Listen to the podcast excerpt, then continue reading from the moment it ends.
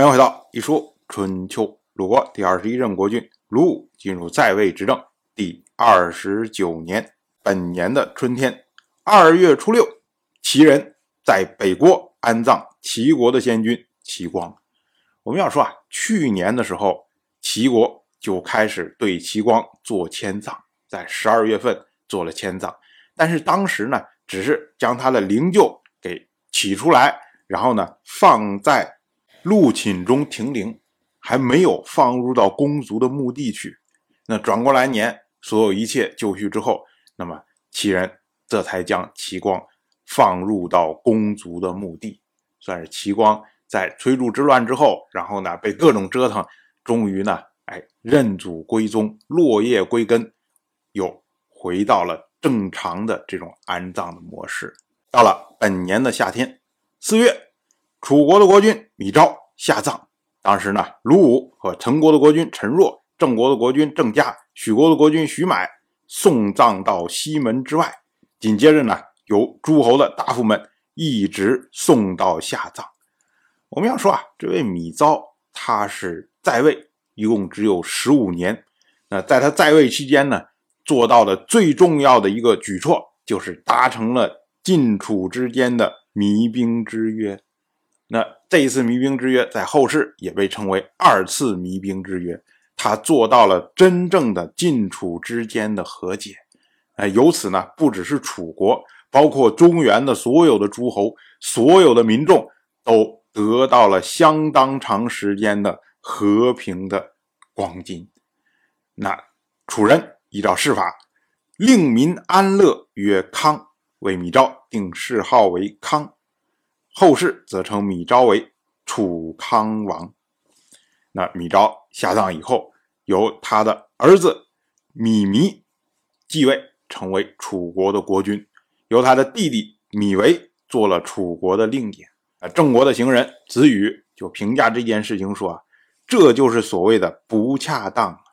令尹必会取而代之，松柏树下草木不生啊。”所谓松柏树下草木不生，这是个比喻，说你在一个强大的势力底下，这些弱小的势力连生存的空间都没有。那像米弥，他本身又弱，没有力量，而米维呢，相对则为人强横，所以呢，子羽不看好这套搭配，认为说米维一定会取而代之。我们再来说，鲁武在楚国诸事已毕。决定开始回国，他走到方城的时候，碰到了从鲁国过来迎接他的大夫公冶。公冶他是由鲁国大夫季孙树派来向鲁武请安的。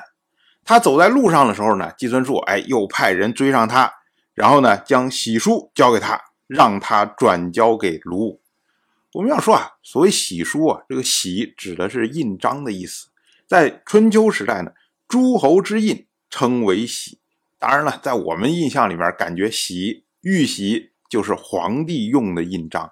这个呢，是在秦始皇之后才有的称呼。因为秦始皇建立秦朝之后，将天子之印称为玺，所以此后玺就变成皇家专用的名词。但是呢，在春秋时代，诸侯之印还是玺。所谓玺书呢，指的是泥封过的书。我们要知道啊，在当时这个书信呢，都是用竹简写成。